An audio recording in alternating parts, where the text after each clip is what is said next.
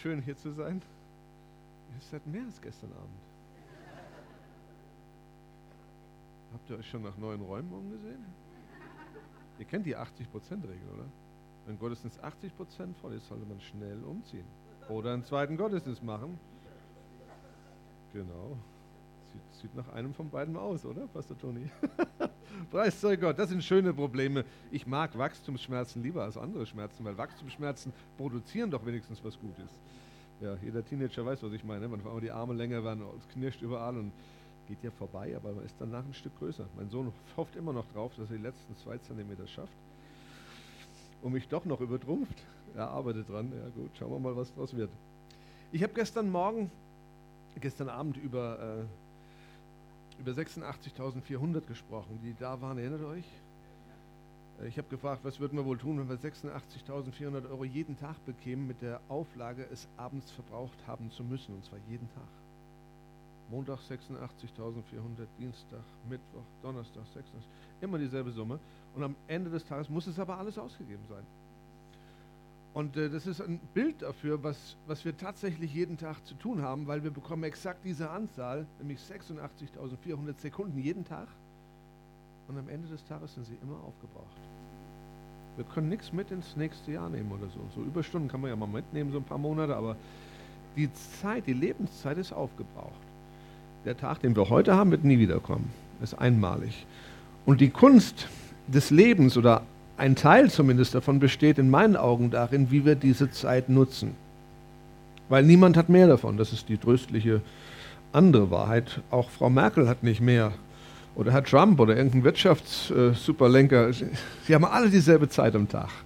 Und die, die diese Zeit am effektivsten nutzen, sind am erfolgreichsten. Nur wenn wir jetzt Erfolg definieren, müssen wir ja auch wieder schauen, was ist denn Erfolg? Ist Erfolg viel Geld? Ist Erfolg viel Sex mit vielen verschiedenen Partnern? Ist Erfolg viel Einfluss? Ja, jeder definiert das ja irgendwo anders. Es gibt viele Lebenskonzepte, aber wir als Christen definieren Erfolg ziemlich klar. Erfolg heißt, ein Leben zu leben, das Gott gefällt, das produktiv ist für das Königreich Gottes, aber das vor all dem noch die Gegenwart Gottes in meinem Leben hält. Weil all mein Tun sollte aus dieser Gegenwart herausfließen, weil sonst bin ich auch als freikirchlicher Christ ganz schnell in religiösen Dingen drin. Gesetzlich und sonst was. Und das ist dann nur noch die Hülle und innen drin ist nichts mehr, was lebt. Das wäre schade. Und wir reden heute über, über zweierlei letztendlich, und zwar über das Installieren und über das Inszenieren. Installieren habe ich auch gestern kurz angesprochen. Wir brauchen ein Betriebssystem, was rund läuft. Wir sind zwar kein Computer, aber als Menschen arbeiten wir ebenfalls nach inneren Systemen. Wir sind sehr, sehr systemisch aufgebaut. Wenn ihr euch das Leben mal anschaut, alles funktioniert in Systemen. Alles, nicht nur die Küchengeräte oder das Auto, sondern auch der Mensch, der Körper funktioniert nach, nach festen Regeln, nach Systemen. Und auch unser Geist und unsere Seele funktioniert systemisch. Und hier geht es darum, nach welchem System läuft denn der Bernd? Ist es Gottes System?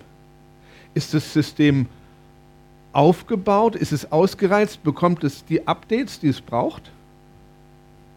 Ja, deswegen kommen wir Sonntag für Sonntag in die Kirche und die Woche über lesen wir hoffentlich jeden Tag in unserer Bibel, weil wir brauchen Updates. Weil manchmal kommen Dinge da rein und da wieder raus. Oder Dinge, die wir länger nicht gebraucht haben, verlieren sich wieder. Und äh, ach, das habe ich auch mal gemacht. Ne? Kennt ihr diese Erfahrung? Hörst du eine Predigt? Ja, das habe ich auch mal gemacht vor drei Jahren. Das sollte ich vielleicht wieder mal, wieder mal nehmen. Das ist gut. Und neben dem Installieren, weil dafür habe ich das Buch geschrieben, das soll dieses System helfen zu installieren, dieses System von Qualitätszeit, brauche ich auch das Inszenieren, also das In Szene setzen oder das Ausleben dessen, was hoffentlich dann hier drin auch gewachsen ist. So, man könnte sagen für die Computerleute, es geht um die Umsetzung der Subroutinen dieser Betriebssystemerweiterung, die Quality Time darstellen will. Und da, dafür wurde ich hier eingeladen von euren lieben Pastoren, unseren ja gar nicht mehr so neuen Freunden, sondern mittelalten Freunden. Mittel, ihr kennt es jetzt schon ein paar Jahre, das meine ich damit. Wir sind ja alle noch sehr junge Leute, aber gell? ja, Amen. Wisst ihr, ich bin das heute, was ich gestern in meinem Leben installiert und inszeniert habe. Das ist die traurige oder die schöne Wahrheit, je nachdem. Wenn man ein Spiel guckt, manchmal ist man traurig über etwas, manchmal freut man sich aber auch, dass sich was Gutes entwickelt hat. Die Frage ist also, wer installierte und inszenierte unser bisheriges Leben? Die Antwort ist einfach. Wir selbst.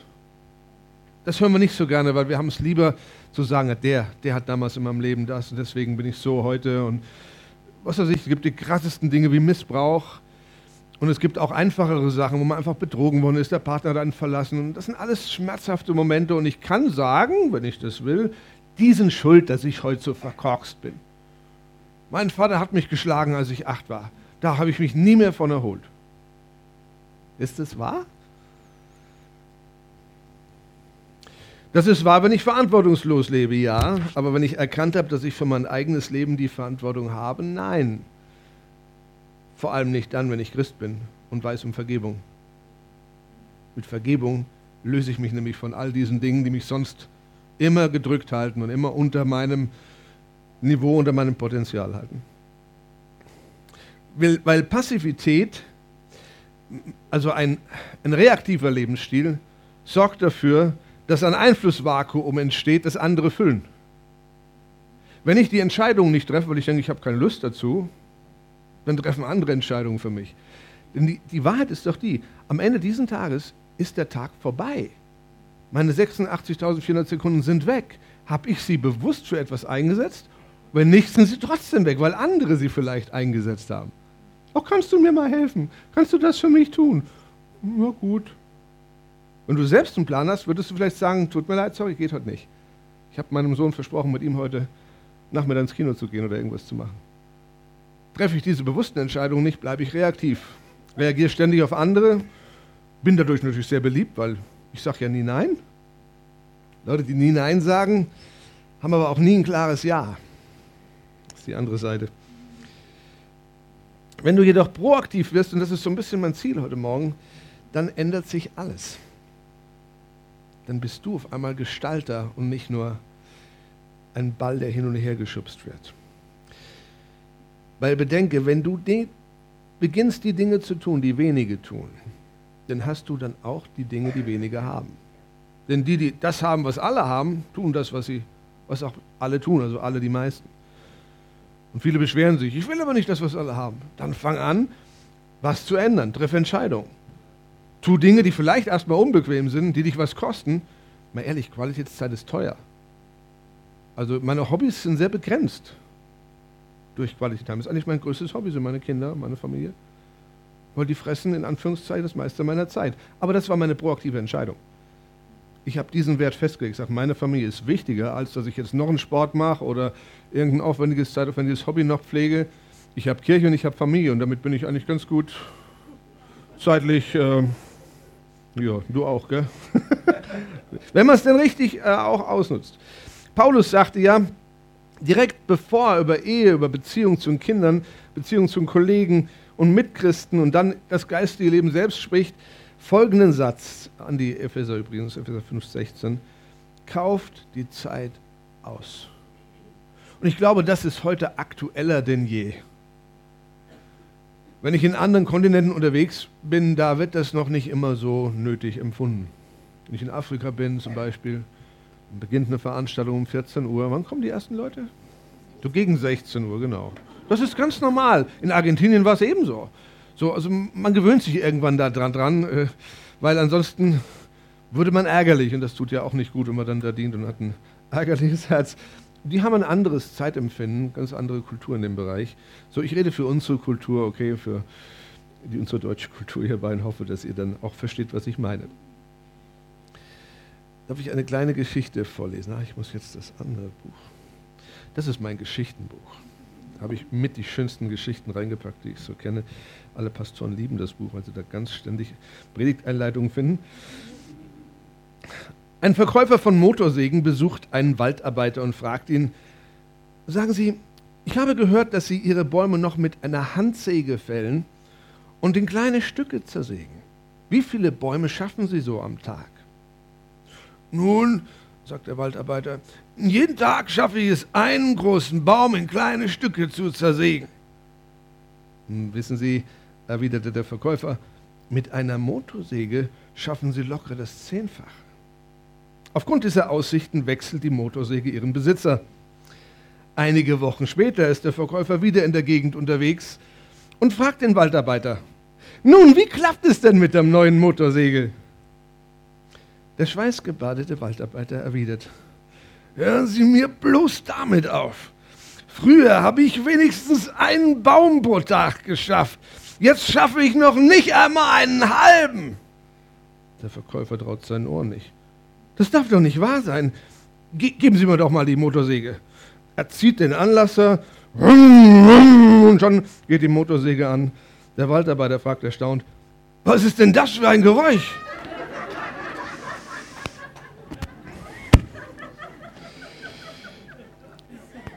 Mir hat diese Geschichte dabei geholfen zu erkennen, es genügt nicht zu wissen, was man tun soll.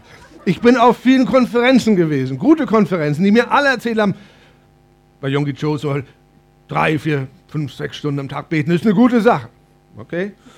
Und dann warst du auf einer anderen Konferenz, du musst immer auf die Straße und Leuten von Jesus erzählen. Und wieder auf einer anderen, du musst jeden Tag prophetische Eindrücke sammeln und weitergeben. Und so, all die haben ja auch irgendwo recht, ne? So, das sind gute Dinge, nur nicht für jeden auch immer zu jeder Zeit.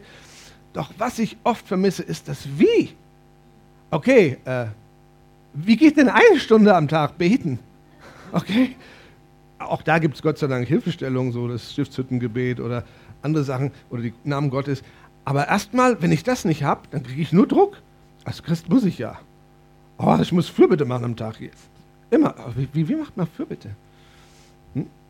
Wie baue ich eine Gebetszeit auf? Wie habe ich eine stille Zeit, was ja hier in Europa, recht äh, modern geworden ist, stille Zeit zu haben? Andere Kontinenten kennen das überhaupt nicht. Die machen das anders, aber okay, was auch immer das Modell ist, was uns hilft, dass die Gegenwart Gottes Platz nimmt und bleibt, ist gut. Aber wir brauchen das Wie. Ich hörte einmal einen Mann auf einer kleinen Veranstaltung klagen über die Tatsache, dass er als Vater als sein Kind zehn Jahre alt geworden ist, völlig überfordert war. Und was er sagte, habe ich nie vergessen. Er sagte, als mein Vater starb, war ich neun. Und mit meinen Kindern hatte ich bis zu diesem Alter immer ein Bild, was ein Vater mit seinem Jungen machen kann. Aber wo mein Kind dann 10, 11, 12 Teenager wurde, ich hatte keine Ahnung, wie man Zeit verbringt mit einem Kind in dem Alter. Und das hat mir eingeleuchtet. Ich sage, ja, das Wie ist so wichtig. Wie? Wie mache ich das? Wie mache ich es, wenn ich aus einer kaputten Familie komme, wo mein Vater nie mit mir Zeit verbracht hat? Also mein Vater, den habe ich gesehen äh, Samstagabends und sonntags. Weil der ging morgens, fuhr der mit dem, mit dem Zug zur Arbeit nach Frankfurt, das sind so eine gute Zugstunde damals entfernt. Und der kam abends, also morgen bevor ich aufgestanden bin, fuhr er weg und abends, als er heimkam, war ich schon wieder im Bett als kleiner Junge. So, ich habe ihn eigentlich nur am Wochenende mal kurz gesehen, das war alles. Und da war die Zeit auch recht voll mit anderen Dingen.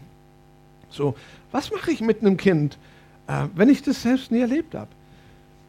Ja, was ich gemacht habe, weiß ich. Ich habe rumgehört, ich habe gefragt, ich habe andere Väter gefragt. Wie macht man das? Was machst du? Ich habe von anderen Familien gelernt, die uns voraus waren, bevor wir Kinder hatten schon, mit denen wir abgehangen hatten, wo wir manchmal einfach äh, einen Tag mit denen verbracht haben, Mittag gegessen, Abend gegessen, früh geguckt, was machen die mit den Kindern? Wie bringen die die ins Bett? Wie, wie macht man sowas, wenn man das selbst nicht erlebt hat? Spannende Dinge. So, das Wie war für mich ganz, ganz wichtig. Und das Wie ist so entscheidend. Ich habe hier was mitgebracht.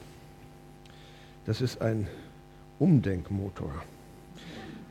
Könnt ihr sehen, ich drehe den. Das schabt. Hört ihr das? Ich, ich kann es drehen, es kostet ein bisschen Kraft, aber es funktioniert. Es ist anstrengend, du musst ständig drehen, weil es bleibt nicht in Bewegung von alleine. Und so ist es manchmal, wenn man was tut, was man nicht so genau weiß, wie. Naja, man tut halt was, ne? Vielleicht geht man einfach ins Kino, das ist leicht. Dann sitzt man lieber seinem Jungen oder seinem Mädchen und man hat Zeit verbracht. Aber es ist nicht immer dann Qualitätszeit gewesen, sondern mehr so nebeneinander Hersitzzeit ohne Gespräche. Das heißt, Umdenken äh, ist einfach in dem Fall ein Umdrehen.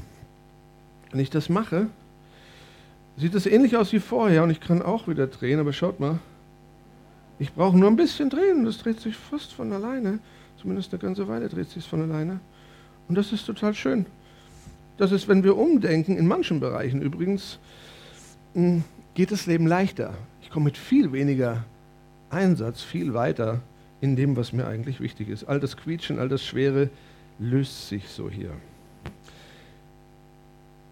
Was wir lernen sollten, und zwar alle, ist vom Ende her zu denken.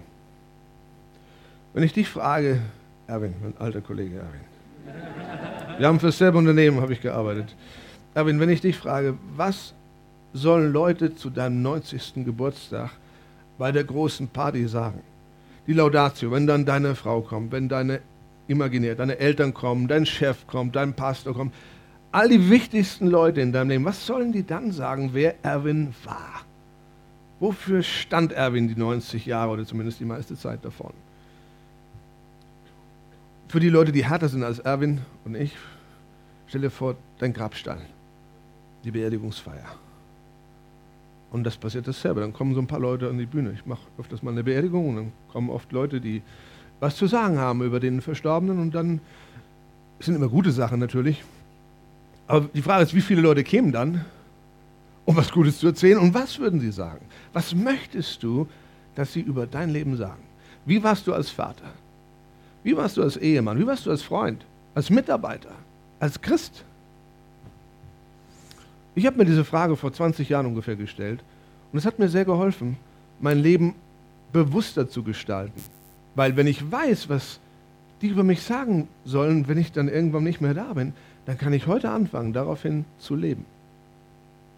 Dass ich das auch bin oder werde. Und das ist immer eine Entwicklung. Keiner ist schon das, was er mal sein will, sonst wäre das Leben ja schon vorbei. Wir entwickeln uns. Und wenn du mal eine stille Zeit hast für dich, schreib mal auf. Nenn dir die vier, fünf wichtigsten Namen in deinem Leben und schreib auf, was sollen die über dich denken? Wer bist du in ihren Augen gewesen? Und dann halt mal so dagegen, wer bist du heute? Und was müsste passieren, dass das zusammenpasst? Und dann weißt du, was, was ein, ein proaktives Leben ist, ein selbstgestaltetes Leben in dem Bereich. Vom Ende her denken ist ein Schlüssel für ganz vieles. Weil, weißt du, wir laufen ja nicht einfach von hier auf unseren irdischen Tod zu, das denken manche. Aber so wie diese Bühne hier, verläuft die Ewigkeit immer direkt parallel zu meinem Leben. Und es braucht nur einen Schritt. Und ich bin da. Ein Autounfall, eine Katastrophe, ein Fehler von irgendjemandem, muss ja nicht mein eigener sein. Und ich bin da. So wir verschieben Dinge oft auf einen imaginären Zeitpunkt, der vielleicht nie kommt. Weil das später ist dir nicht versprochen.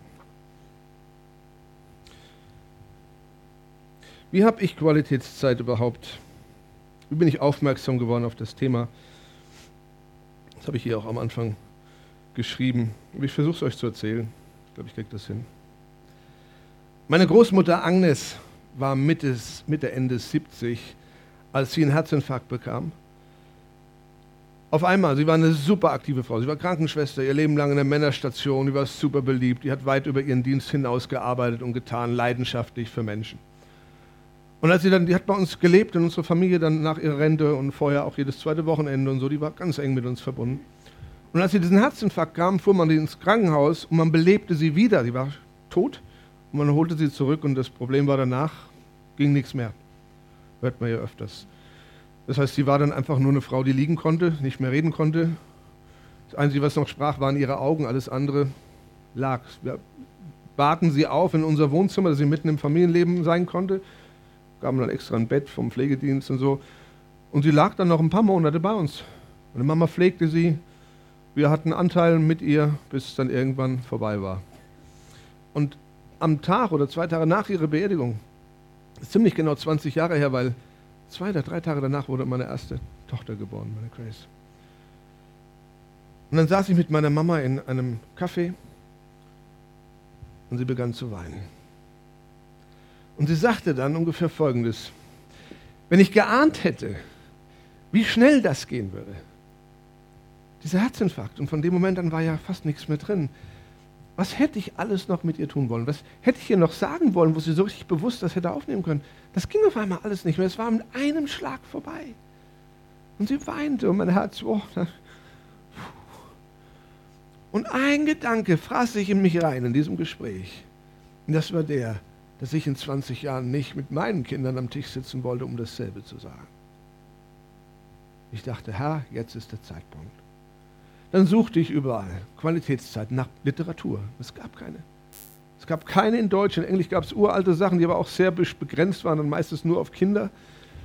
Wie macht man Qualitätszeiten mit, mit seiner Mama, mit seinem Papa? Und jemand sagt immer, wenn du ein Buch suchst, was es nicht gibt, dann schreib es halt selbst. Und ja, ehrlich, so, so entstand das. Ich fing an, das zu tun.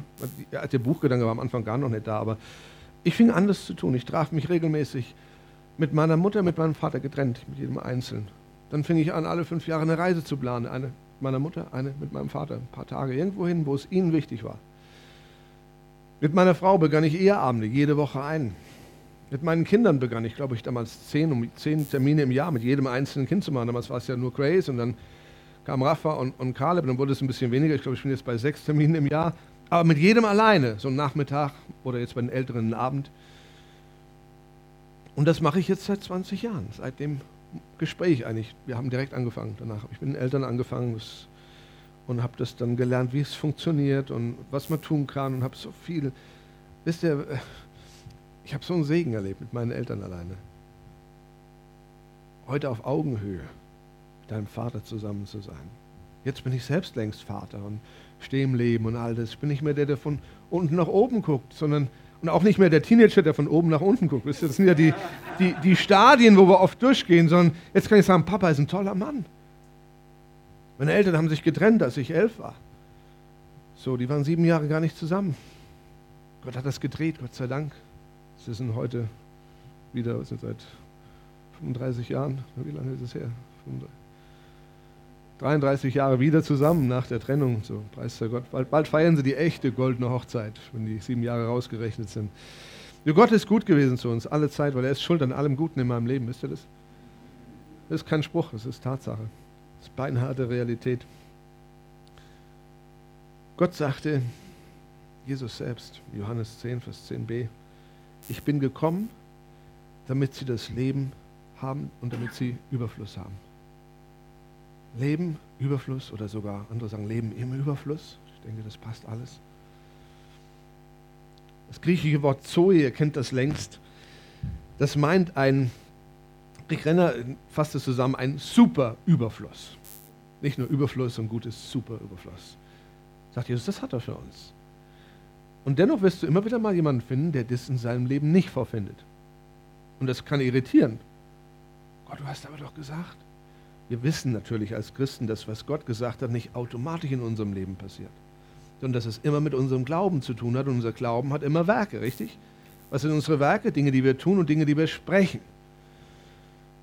Und zwar über Beständigkeit. Also nicht nur einen kurzen Moment, sondern eben andauernd. Und dann fangen an, sich Dinge zu verändern, die richtig spannend sind. Mit anderen Worten, Gott hat Sorge getroffen, dass unsere Zeit auf Erden eine richtige Qualitätszeit sein soll. Und das finde ich cool.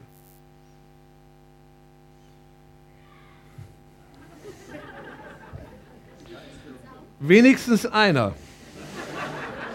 Manchmal komme ich in Gemeinden, da stehen die Leute auf, wenn ich das sage, hüpfen, klatschen die Hände, springen.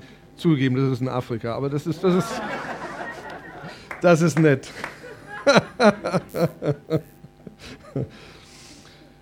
Eine der größten populären, populärsten Lügen unserer Zeit ist die, dass die Liebe ein Gefühl sei. Eine ganze Industrie lebt von dieser Falschaussage und das nicht schlecht. Wenn Liebe ein Gefühl wäre, wäre es richtig und konsequent, diesem Gefühl zu folgen. Wenn ein Mann also keine liebevolle Gefühle mehr für seine Frau empfindet, er aber einer anderen gegenüber überfließende Gefühle dieser Art hat, dann sollte er doch wohl besser die Pferde wechseln, oder? Tatsächlich ist das in fast allen Fällen die Erklärung gewesen, die mir Zeitgenossen nach einer außerehelichen äh, Affäre gegeben haben. Das Problem hier ist aber, die Liebe ist gar kein Gefühl.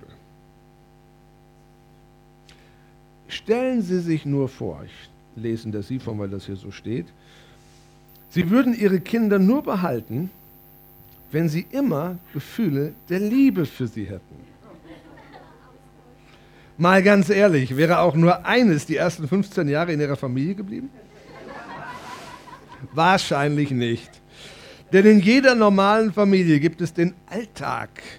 Es gibt Auseinandersetzungen, Meinungsverschiedenheiten, unterschiedliche Interessen und Schwerpunkte. Und spätestens im Teenageralter auch nicht selten unterschiedliche Freundesgruppen. Ginge man dort nur nach den Gefühlen, gäbe es so manchen Tag, wo man alles hinschmeißen würde. Wie ist es mit Ihren Eltern? Haben und hatten Sie da stets nur liebevolle oder wenigstens harmonische Gefühle und Gedanken? Oder gab es nicht auch hier immer wieder mal Momente, wo die Fetzen flogen, wo man sich unverstanden und ungerecht behandelt fühlte? Haben Sie deswegen den Kontakt zu Ihren Eltern völlig abgebrochen? Wahrscheinlich, hoffentlich nicht. Auch wenn es Härtefälle gibt, wo Kontakte zu den eigenen Kindern oder den Eltern abgebrochen werden, so sind das doch Gott sei Dank eher die Ausnahmen. Doch was ist der Grund? Warum haben Sie diese Beziehungen über Jahrzehnte nicht abgebrochen, trotz all der schwierigen Zeiten und Situationen? Ganz einfach. Sie haben unbewusst das wahre Wesen der Liebe angewendet. Liebe ist eine Entscheidung. Sie haben sich entschieden und zwar grundsätzlich. Es gibt wenig bis nichts, das in der Lage ist, diese Entscheidung für ihre Kinder und ihre Eltern zu verändern. Was durch ihre Entscheidung geschehen ist, ist das eigentliche Wunder. Die Gefühle sind der Entscheidung immer gefolgt. Nicht immer unmittelbar, doch sie folgten stets zuverlässig. Ihre Entscheidungen sind wie eine Lokomotive und die Gefühle sind wie die Waggons, die hinten angehängt sind. Wenn Sie entscheiden zu lieben, werden Ihnen die Gefühle der Liebe immer nachkommen. Das funktioniert leider auch in anderen Bereichen so zuverlässig. Beispiele hierfür wären Hass, Zweifel oder Angst. Auch das sind Entscheidungen erstmal. Es ist schon einige Jahre her, als ich dieses theoretische Wissen ganz praktisch erlebte. Jetzt plaudere ich auf dem Nähkästchen. Meine Frau Iris und ich waren zu diesem Zeitpunkt bereits rund zehn Jahre verheiratet und hatten zwei kleine Kinder. Ich arbeitete viel und ging in meinem Beruf auf. Iris hatte die kleinen Kinder und ein großes Haus zu versorgen. Außerdem arbeitete sie zusätzlich mehrere Stunden am Tag engagiert ehrenamtlich in unserer Kirchengemeinde. Ohne dass es einen Auslöser gab, versickerten meine leidenschaftlichen Gefühle für Iris unbemerkt. Und als ich es bemerkte, waren bereits keine mehr übrig. Ich mochte Iris nach wie vor, doch meine Gefühle für sie waren eher die für eine Schwester als für eine Geliebte. Ich war irritiert und redete nicht darüber. Schließlich erinnerte ich mich an das, was ich ja selbst seit Jahren predigte. Liebe ist eine Entscheidung. Ich, musste, ich wusste um die Kraft der Worte, hatte sie nur noch nie bewusst im Bereich unserer Ehe eingesetzt, bis zu diesem Zeitpunkt. Ich betete und machte vor Gott mein Eheversprechen erneut fest und begann dann das zu tun, was ich glaubte, aber nicht fühlte. Ich fing bewusst damit an, ihres meine Liebe auszudrücken. Ich sagte ihr Dinge wie, du bist meine Traumfrau. Du bist das Beste, was mir je passiert ist. Du bist das hübscheste Wesen in meinem Leben. Du bist bezaubernd. Ich liebe dich mehr als alles andere. Ich will alt werden mit dir, glücklich und zufrieden. Wir werden unsere Enkelkinder genießen und ein paar hundert andere Dinge. Natürlich fühlte sich das für mich seltsam an, weil ich all das nicht fühlte. Ich kam mir ein bisschen wie ein Lügner, wie ein Heuchler vor. Doch wusste ich, dass ich die pure Wahrheit sagte, denn es war und ist meine Entscheidung. Ich wollte sie lieben, ehren und ihr dienen, mit aller Kraft, in guten wie auch in den gerade schwierigen Zeiten. Ich tat das mehrere Wochen, ohne dass ich etwas fühlte. Doch dann, vielleicht vier oder fünf Wochen später, begann sich etwas zu verändern. Der Zug der Entscheidung hatte schon ordentlich Fahrt aufgenommen und jetzt folgten die Anhänger. Und wie sie folgten, es war für mich umwerfend. Meine Gefühle sprangen nicht an, sie überrollten mich förmlich. Ich fühlte mich wie ein Teenager, der Hals über Kopf in ein Mädchen verliebt ist. Dieses Mädchen war meine Frau. Diese Gefühle setzten mir wieder jene rosarote Brille auf, die wir alle kennen. Ich sah meine Frau wieder mit Augen der Liebe und nicht mit denen der Kritik. Meine Komplimente wurden noch mehr, nur waren sie jetzt von massiven Gefühlen gestützt. Es war fast so, als hätte ich eine Affäre mit meiner eigenen Frau. Eine Affäre, die jetzt übrigens schon rund 16 Jahre, 18 Jahre lang geht. Nun, Sie ahnen schon, ich habe diese Brille nicht mehr abgesetzt. Meine Iris ist heute meine Geliebte, meine beste Freundin, meine Partnerin, meine Seelsorgerin und vieles mehr. Sie ist es, weil ich mich dafür entschieden habe und sie natürlich auch. Und weil ich nie mehr aufgehört habe, mit meinen Worten dem Zug die Richtung zu zeigen. Er ist nie wieder umgedreht. Und ich weiß, dass es nicht einfach ist, einen Zug, der komplett in die falsche Richtung unterwegs ist, aufzuhalten und zu wenden. Möglicherweise brauchen Sie hier Ermutigung und Hilfe. Suchen Sie sich jemanden, der um die Macht der Worte und Entscheidungen weiß, oder leihen Sie ihm dieses Buch. Zu zweit ist vieles möglich, wo wir alleine scheitern würden. Gerade die männlichen Leser, die sich oft schwerer tun, sich Hilfe zu holen, möchte ich sehr, sehr ermutigen, es dennoch zu tun.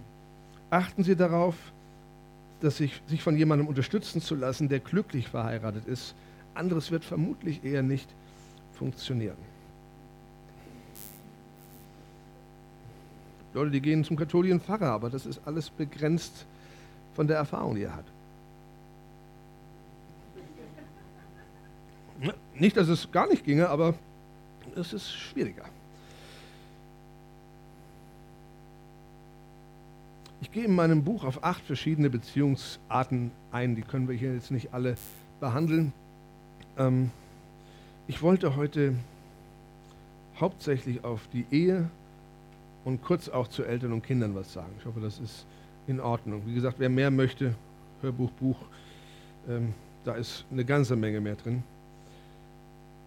Zum Ehepartner ein wichtiger Satz. Entweder dein Ehepartner ist der wichtigste Mensch in deinem Leben oder die Schwierigkeiten sind vorprogrammiert.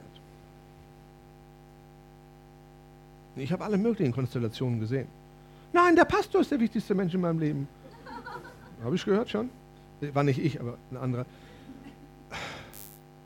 Oder meine beste Freundin, mit der bin ich aufgewachsen. Das ist meine, der wichtigste Mensch in meinem Leben. Oder nein, mein Kind ist wichtiger als mein Partner. Du hast Probleme, du weißt es nur noch nicht. Massive Probleme, wirklich. Das geht schief. Früher oder später. Es geht schief. Es gibt nur einen Menschen, mit dem du wirklich zusammen alt wirst, und das ist der Ehepartner, den Gott dir gegeben hat. Den solltest du so behandeln, dass du mit Freude die nächsten Jahrzehnte mit ihm leben kannst. Die Kinder gehen irgendwann. Meine Kinder nicht, doch.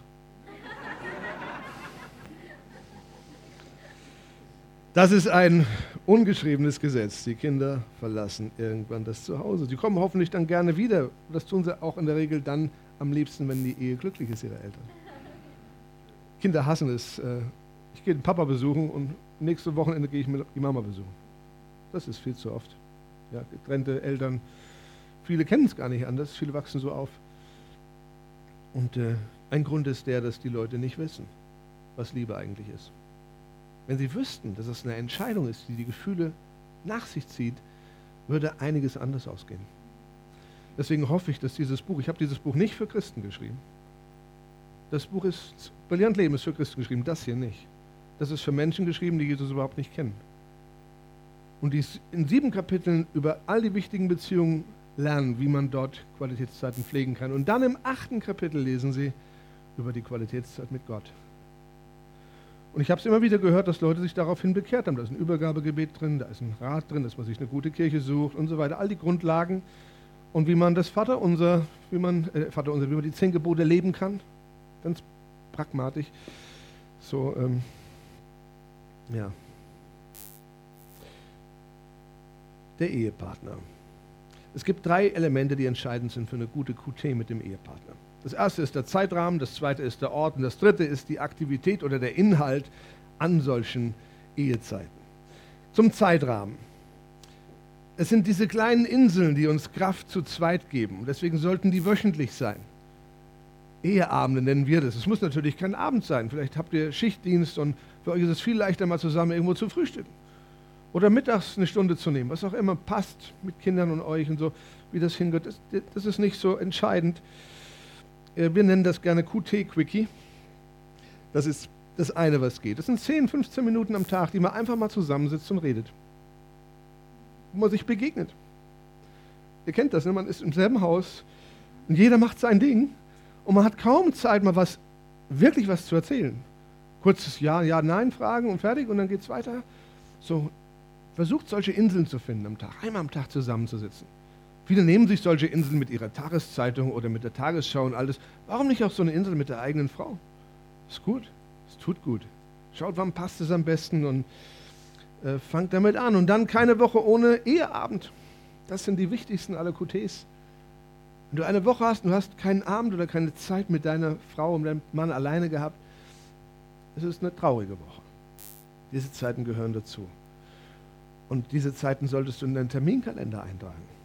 Für viele funktioniert es, statt einen festen Abend die Woche einzutragen, der für beide grundsätzlich eigentlich meistens geht, wo jetzt keine große Gemeindeaktivität ist, wo keine berufliche Sache ist, wo ich nicht gerade in irgendeinem Kegelverein bin oder sowas, wo manche Vereine ist es dann auch wert, da äh, eingetauscht zu werden gegen eine gute QT mit einem Ehepartner. Kann sein, dass das der Preis ist. Und dann, weißt du, so, ein, so ein Handy hast oder sowas, Terminserie, Dienstagabends 19 bis 22 Uhr, Block, Eheabend, roter Kalender, Wiederholung wöchentlich, Teilnehmer, Ehepartner eintragen, der kriegt es dann auch gerade in seinen Kalender geschickt und schon steht der Termin.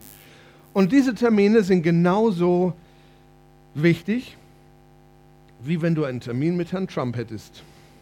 Ich bin sicher, du würdest alles tun, dass dieser Termin nicht ausfällt. Ob du jetzt magst oder nicht, aber alleine den Mann mal kennenzulernen, ist ja sicherlich interessant. So, und du lernst noch jemand viel Wichtigen, Wichtigeren besser kennen, nämlich deinen Ehepartner. Oh, kenne ich schon. Bin schon 20 Jahre verheiratet. Was willst du mir noch erzählen, Pastor? Wir haben 28 Jahre Ehe und 30 Jahre Beziehung voll. Und ich lerne immer noch, wer sie ist.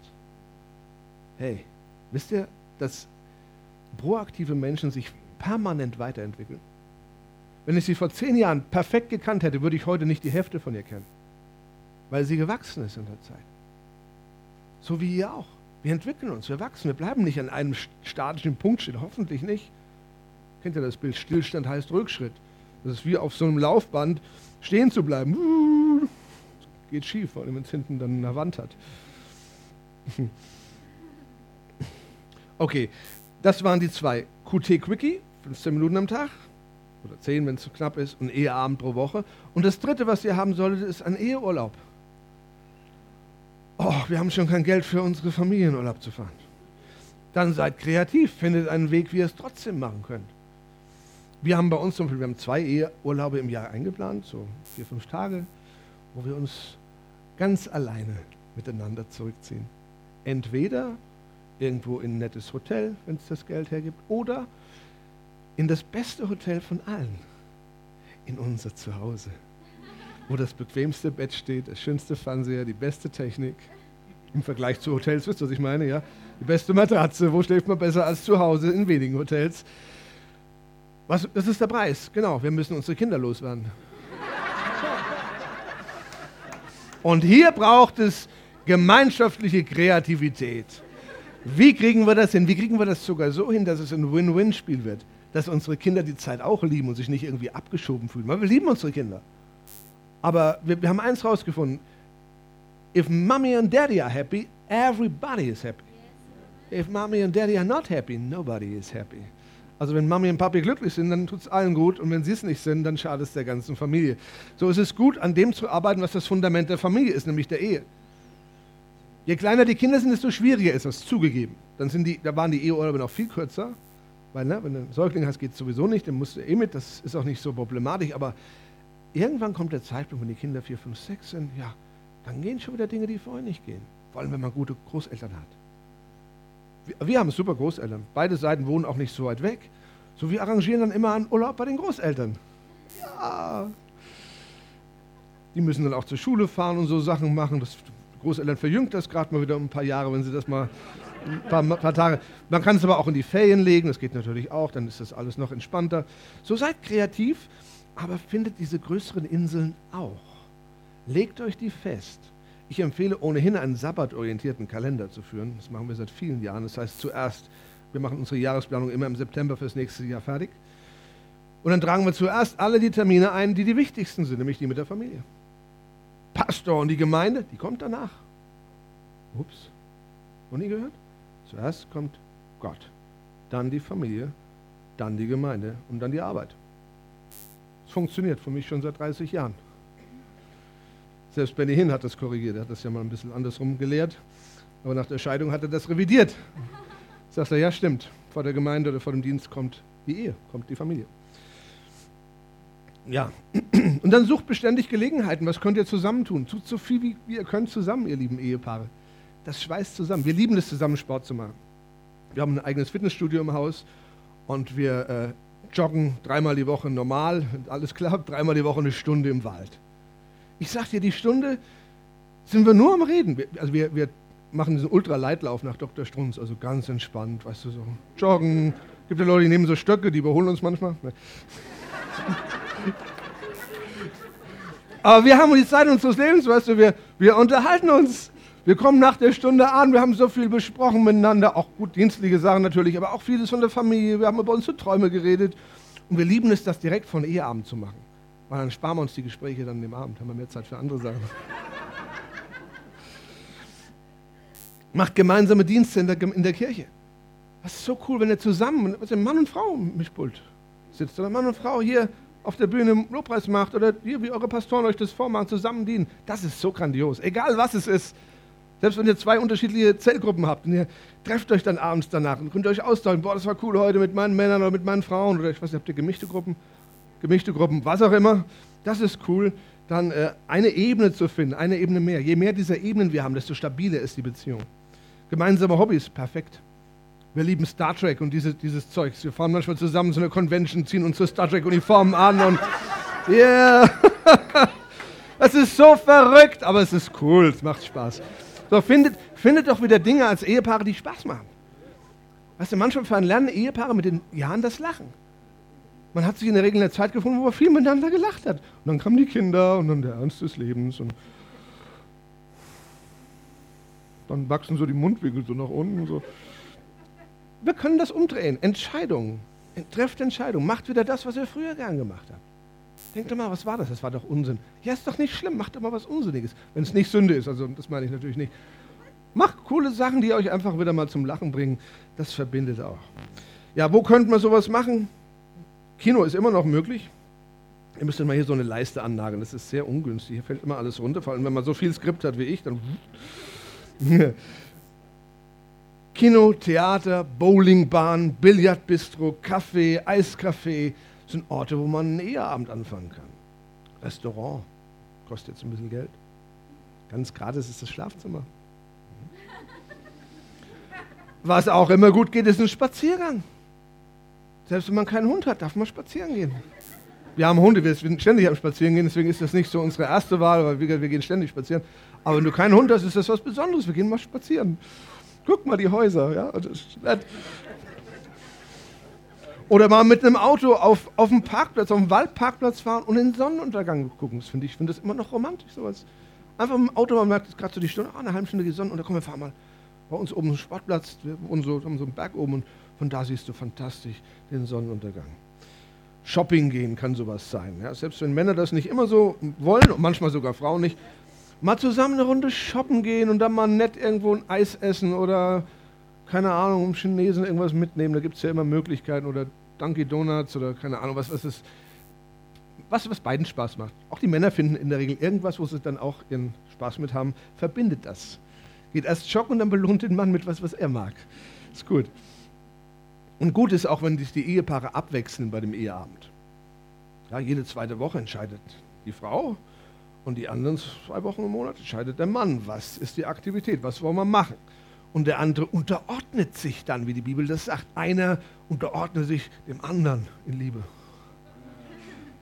Das ist manchmal herausfordernd, aber nicht unbedingt immer schlecht. Man wächst. Denkt auch an ein gutes Budget für eure Babysitter, wenn ihr die braucht an so einem Abend. Wir haben das ganz ausgefeiltes gemacht. Wir haben äh, eine extra DVD-Videothek, die wir pflegen mit aktuellen Filmen. Wir nennen das die Highlight-Filme und die sind unter Verschluss bei Daddy. Und wenn der Eheabend kommt, dann kommen die Kids und sagen, ah, darf ich einen Highlight-Film gucken heute Abend? Ja. Und dann haben die irgendeinen Highlight-Film, irgendwas, was sie sich dann im, im, Kinderzimmer zusammen anschauen. Wirklich, die waren zu dritt bis vor kurzem, bis Grace weg, waren zu dritt, haben die ihren Eheabend gemacht. Haben sich Pizza aufgebacken, Cola mitgenommen und hatten ihre, ihren Event, weißt du so. So, das war gar nicht schlimm, sondern manchmal haben sie gesagt, wann macht ihr wieder mal Eheabend? Das kam sogar in anderen Situationen vor. Ich erinnere mich zwei, dreimal, wo wir so ein bisschen Spannung hatten zwischen uns. Und da kam manchmal eins, der gesagt also ich glaube, es wäre wieder mal dran, dass ihr einen Eheabend habt. Ja, Kinder sind clever. Wie gesagt, legt die Termine lange im Voraus fest. Das ist hilfreich für viele. Nicht für alle, manche können es nicht durch Schichtpläne und so, aber wenn du es kannst, im Jahr im Voraus, hau die Termine fest. Und dann verteidige sie mit deinem Leben. Es sollte wenig geben, was diese Termine verändern kann. Niemals ausfallen, nur verschieben. Okay, wenn wirklich mal was ums Leben, Leben um Tod geht, klar, da kann man Dinge verändern. Aber dann schiebe ich den auf einen anderen Termin der Woche. Und das funktioniert. Ich glaube, wir haben zweimal im Jahr Maximum, wo das wirklich ausfällt. Mehr, mehr fällt das nicht aus. Und wir sind wirklich beschäftigte Leute. Wir könnten viele Gründe nennen, warum wir das nicht können. Wenn du dieses, äh, wenn du noch da bist, äh, tu Buße. Du bist nicht beschäftigter als andere. Du hast nur andere Entscheidungen getroffen. Revidiere sie. Lebe proaktiv. Lerne Nein zu sagen zu Dingen, die, die einfach nicht dran sind. Lerne vor allem die, die Gegenwart des Heiligen Geistes in deinem Leben zu aktivieren und aufrechtzuerhalten, weil der kann dir sehr wohl sagen, äh, das solltest du nicht tun, das ist nicht dein Job. Nur weil andere das für deinen Job halten, ist es nicht deiner. Äh, sag den ab. Oder bring das zu Ende, was du zugesagt hast und sag nichts Neues zu. Ja, mach das ja anständig und integer natürlich. So, was ist der Inhalt? Was macht man an diesem Eheabenden, wenn man den Ort schon mal gefunden hat? Sex. Kinder müssen jetzt mal weghören. Aber ja, das ist, das ist tatsächlich das, was, was vorkommen sollte. Auf unseren Eheseminaren raten wir immer, dass jedes Ehepaar drei bis fünfmal in der Woche Sex haben sollte. Da wird es immer ganz still, wie hier jetzt auch. Ist kein Gesetz. Auch uns gibt es auch Wochen, wo das nicht so ist. Aber weißt du, die Richtung ist wichtiger als die Geschwindigkeit. Legt eine gute Richtung fest. Sex ist, das, ist das, der Kit, der das Ehegebäude verbindet, viel mehr als manche so ahnen. Und glaubt mir, das hört im Alter nicht auf.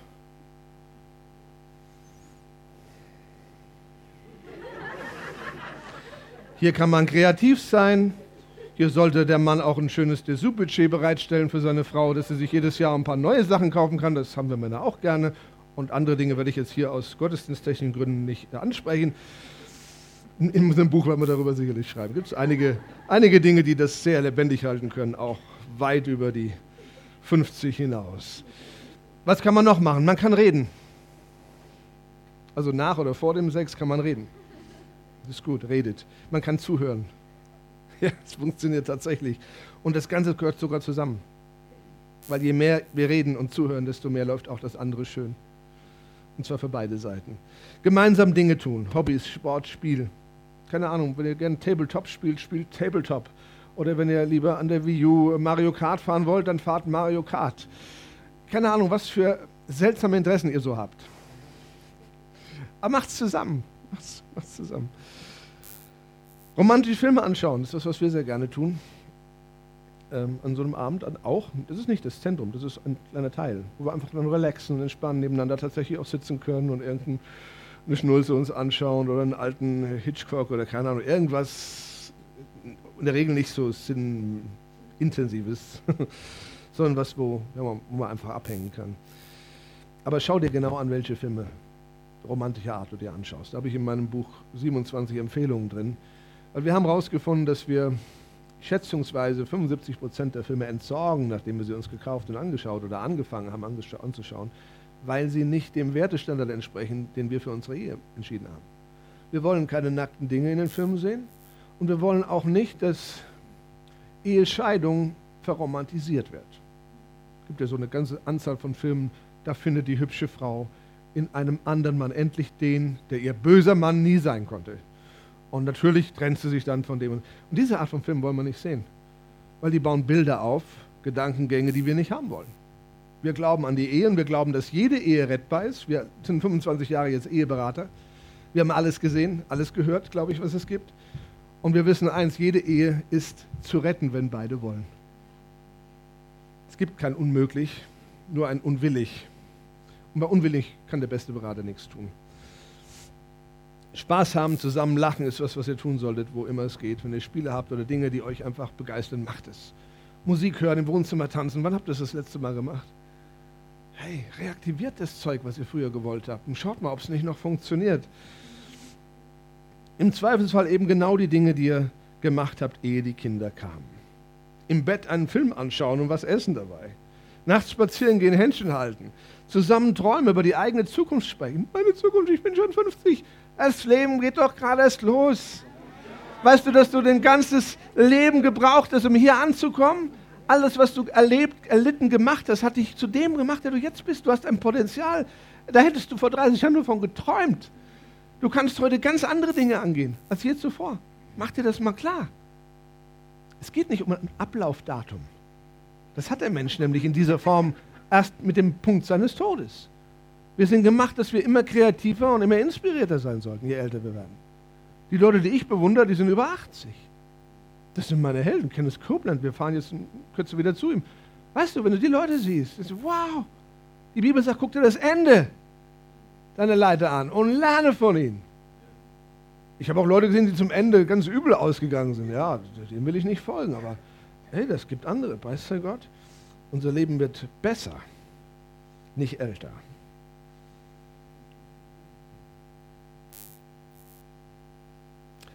Also ihr wisst schon, dass ihr gerade was verpasst habt.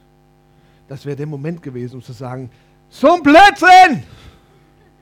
Oder? Genau, ist meins, ich nehme es mir. Oder ihr sagt, glaube ich, Amen, oder? Amen bedeutet, es sei! Ich nehme mir das damit. So, lasst euch, ihr dürft das sagen. Ich weiß, ihr seid doch nochmal Leute, die sowas sagen. Euren Pastor höre ich ständig, ihr sagt ständig Amen. Pastor Toni, Amen. Und ich sage, Amen. Ja, ist cool. Amen. Wenn, wenn, ihr das versteht, was das heißt, dann ist das richtig cool. Ich spreche das in der Existenz mit dem kleinen Wort. Und nehmt es euch mit, egal wer es euch gerade angeboten hat. Denkt an die Brunnen, ne, gestern Abend. Greift in den Brunnen und fangt an zu trinken.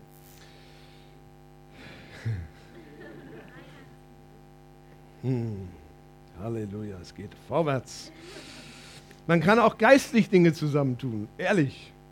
Man kann zusammen die Bibel lesen, man kann zusammen beten, ohne dass das jetzt irgendwie komisch, gesetzlich, langweilig, unerotisch wird. Ich weiß, der Mann, der mir das erste Mal, äh, der mich eigentlich vom, für mein Übergabegebet vorbereitet hat, das war ein Zimmernachbar, ein christlicher Journalist, und der erzählte mir was ganz Krasses. Ich war 20, ich hatte keine Ahnung vom Glauben, und der sagte mir, also bevor ich mit meiner Frau schlafe, beten wir zusammen, dass der Herr Gelingen schenkt. Also das ging jetzt nicht so um das Potenzding, sondern wirklich, der hat, das ist richtig schön. Wir dachten, wie krass ist das denn? Die beten vom Sex, wie unerotisch. Aber im Nachhinein muss ich sagen, der Gedanke ist doch gar nicht mal so abwegig. Wir beten doch für alles Gute. Wenn er Leben im Überfluss hat, warum sollten wir nicht für Überfluss in unserer erotischen Sexualbeziehung in unserer Ehe beten können? Das ist doch biblisch, ist doch in Ordnung. Hat Gott es doch auch geschenkt, damit wir eine Menge Spaß aneinander haben. Hey, Gott ist so gut, überleg doch mal. Erfreue dich an der Frau deiner Jugend. Wie gesagt, das wäre ein Eheseminar, da muss ich jetzt aufhören, das wäre mal zu intensiv. Besucht zusammen Konferenzen, Seminare, hört euch mal zusammen eine Predigt an. Das ist auch cool. Muss jetzt nicht im Eheabend sein, aber zusammen. Zusammen Dinge zu tun. Lest das geistliche Buch zur selben Zeit. Wir machen das gerne. Und dann tauschen wir uns aus. Was hast du gerade? Ah, was findest du da so cool im Kapitel? Ja, ich finde das. Und ja, Mai. Dann kann man sich austauschen. Okay, so viel zur Ehe. Wie viel Zeit habe ich eigentlich noch? Meine Uhr geht dauernd aus. Uhr? Pastor Toni, wie viel Zeit habe ich noch? Fünf Minuten. Okay, dann, dann springe ich jetzt hier von Hip nach Hop.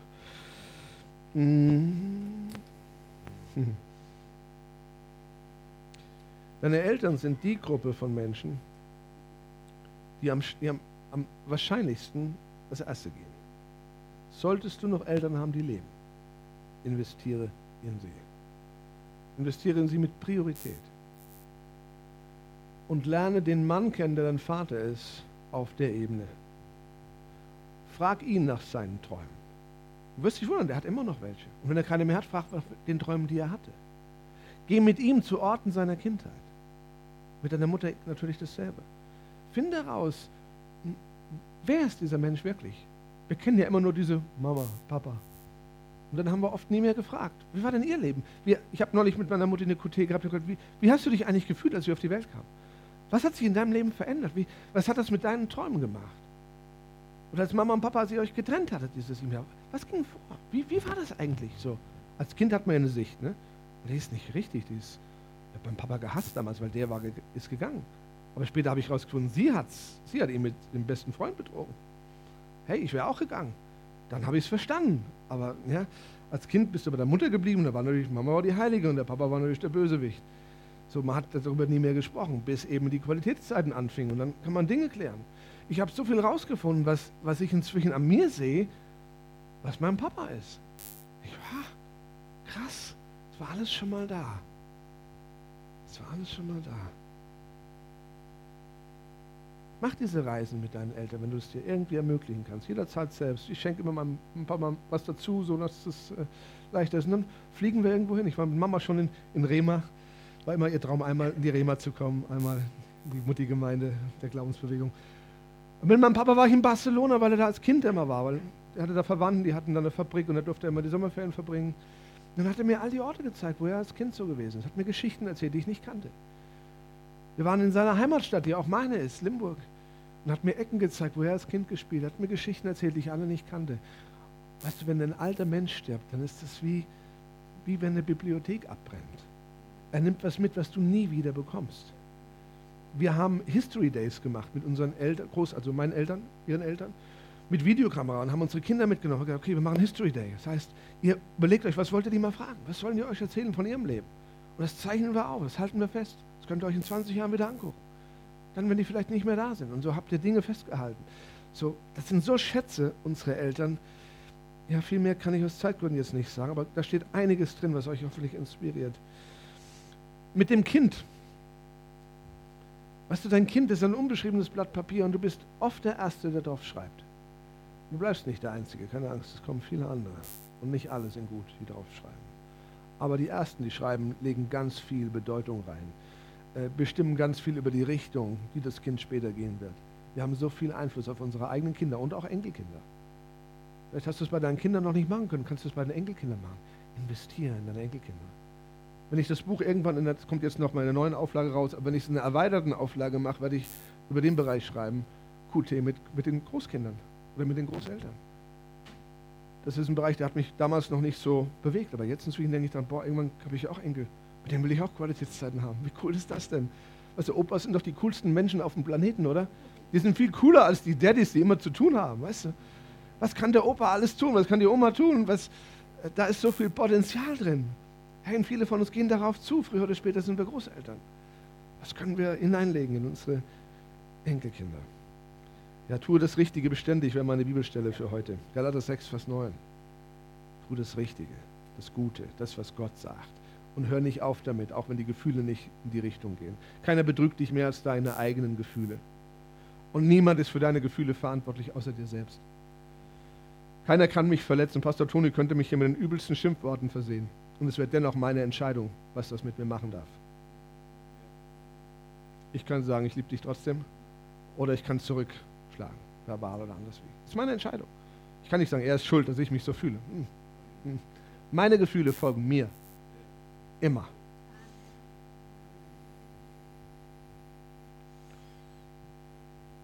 Lass mich noch eins lesen. Vier Minuten dauert es nicht. Ich lese es nicht ganz. Ich fasse es zusammen.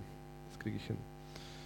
Es gibt eine Studie, die ist sehr bemerkenswert, über was aus Kindern wird, was die Prägung ausmacht.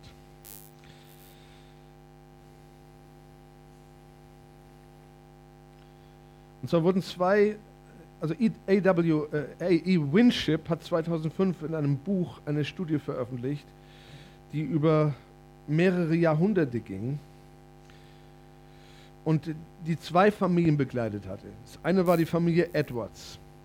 Jonathan Edwards, der ist nicht ganz unbekannter Name für viele von euch, war Pfarrer. Er und seine Frau waren hingegebungsvolle Christen. Sie glaubten der Bibel und übernahmen die hohen moralischen und ethischen Maßstäbe der zehn Gebote und des Liebesgebotes Jesu als Fundament für ihr Leben. Und das ist aus ihrer Familie in den nächsten drei bis fünf Generationen geworden. 14 College-Präsidenten, 100 College-Professoren, 30 Richter, 100 Pastoren und Geistliche, 60 Ärzte, 60 Schriftsteller, 100 Rechtsanwälte.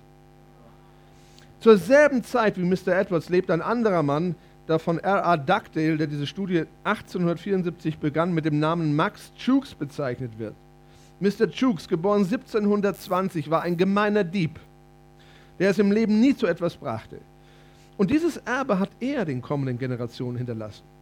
300 professionelle Bettler, 60 Diebe, 130 überführte Kriminelle, 55 Akte sexueller Zwangshandlungen, nur 20, die je einen Beruf gelernt haben, 10, die im Gefängnis gesessen haben und 7 Mörder. Wisst ihr, das ist, was wir an Einfluss haben. Wir denken oft nicht so, weil wir denken nur an uns und vielleicht an das, was gerade nicht so läuft mit den Kids. Weißt du, egal wie deine Kids sich gerade benehmen, behandle sie so, wie du sie siehst. Geistlich, weißt du? Ich könnte so viel sagen, die Zeit läuft. Nächstes Mal komme ich vielleicht länger.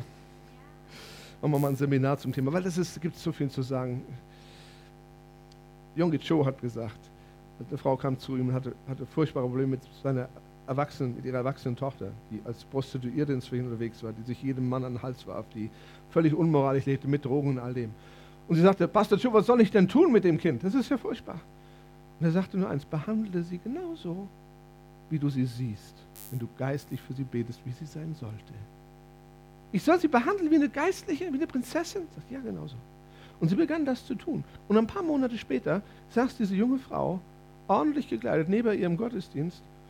Und äh, die Mutter kam dann anschließend zu Dr. Joe und sagte, der Rat war der beste, den ich je bekommen habe. Ich habe genau das gemacht. Und Stück für Stück begann sie sich zu verändern. Ich habe sie immer gelobt, ich habe sie nicht mehr kritisiert, ich habe nicht ständig gesagt, was sie alles falsch macht, sondern ich habe sie gelobt, ich habe sie geliebt. Und schau, sie hat mehr und mehr das andere Zeug gelassen und jetzt sitzt sie neben mir im Gottesdienst und sagt, Mama, jetzt komme ich wieder in die Kirche. so, oh, es ist so viel möglich, wenn wir Qualitätszeit mit unseren Kindern verbringen. Und äh, jetzt darf ich bitten, dass wir zusammen stehen. Ich möchte gerne eins tun, nämlich, ihr wisst, das wichtigste Kapitel ist das mit Gott. Qualitätszeit mit Gott. Und Qualitätszeit mit Gott beginnt immer da, wo ich zum Kreuz gehe und wo ich ihm all meinen Müll gebe und von ihm Vergebung bekomme, Gnade bekomme, einen neuen Anfang bekomme. Und in unserer Kirche haben wir keinen Gottesdienst, den wir beenden, ohne dass wir dazu einladen, genau das zu tun. Die erste Qualitätszeit mit Gott zu beginnen. Sagen, Gott, hier bin ich. Ich weiß, ich habe Mist gebaut. Ich weiß, ich schaffe es nicht alleine. Also so war das bei mir auch. Vergib mir. Ich kann es nicht. Ich krieg's nicht hin. Ich krieg mein Leben nicht hin wie ich es gerne hätte. Ich bin nicht so gut, wie ich gerne sein will und ich schaff's nicht ohne dich. Und das ist der Start für alles Gute im Leben. Buße, Vergebung, neue Saat und das Leben blüht. So, wenn du das möchtest, selbst wenn du es schon mal getan hast, das ist ein Weilgebet. Ich habe das schon hunderte von Male selbst gebetet und es tut mir immer wieder gut. So sprich mir doch Folgendes nach. Herr Jesus, ich glaube, dass du Gottes Sohn bist. Ich glaube, dass du für meine Schuld am Kreuz gestorben bist. Und so bringe ich dir jetzt alle meine Lebensschuld. Bitte vergib sie mir. Nimm sie von mir. Ich entscheide mich jetzt. Ich will dir nachfolgen, Jesus. Von jetzt an bis zu meinem letzten Atemzug. Und dann in Ewigkeit. Sei mein Herr. Amen. Amen. Und wenn du das heute zum ersten Mal ganz bewusst gebetet hast, möchte ich dich gleich einladen, hier nach vorne zu kommen, hier vor dieses Kreuz. Und Pastor Toni wird mit dir umgehen. Und ihr habt ein Team hier. Fantastisch. Wer hat es heute zum ersten Mal gebetet? Lasst mich doch mal sehen. Wo, wo seid ihr, ihr Helden? Ihr seid alle mutig genug, um das zuzugeben, oder? Weil, weißt du, Jesus hat am Kreuz gehangen für uns. Der hat sich nicht geschämt. Wir sind auch unverschämte Leute. Wir sind unverschämte Leute. Oh ja. Ist jemand da? Ihr Gebet heute? Herzlichen Glückwunsch. Herzlichen Glückwunsch. Ihr habt das zum ersten Mal heute richtig gebetet? Das ist fantastisch. Wisst ihr, dass das die beste Entscheidung ist, die ihr je getroffen habt? Ich freue mich so. Ich freue mich so. Geht zum Kreuz rüber. Herzlichen Glückwunsch. Wundervoll. Ist noch jemand da? Wir warten noch eine Minute.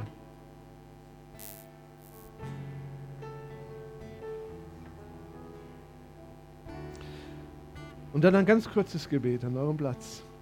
Wenn du da bist und sagst, ja, ich habe heute eine Entscheidung getroffen, Quality Time, ich werde was ändern, das war was Wichtiges für mich, heb mal die Hand.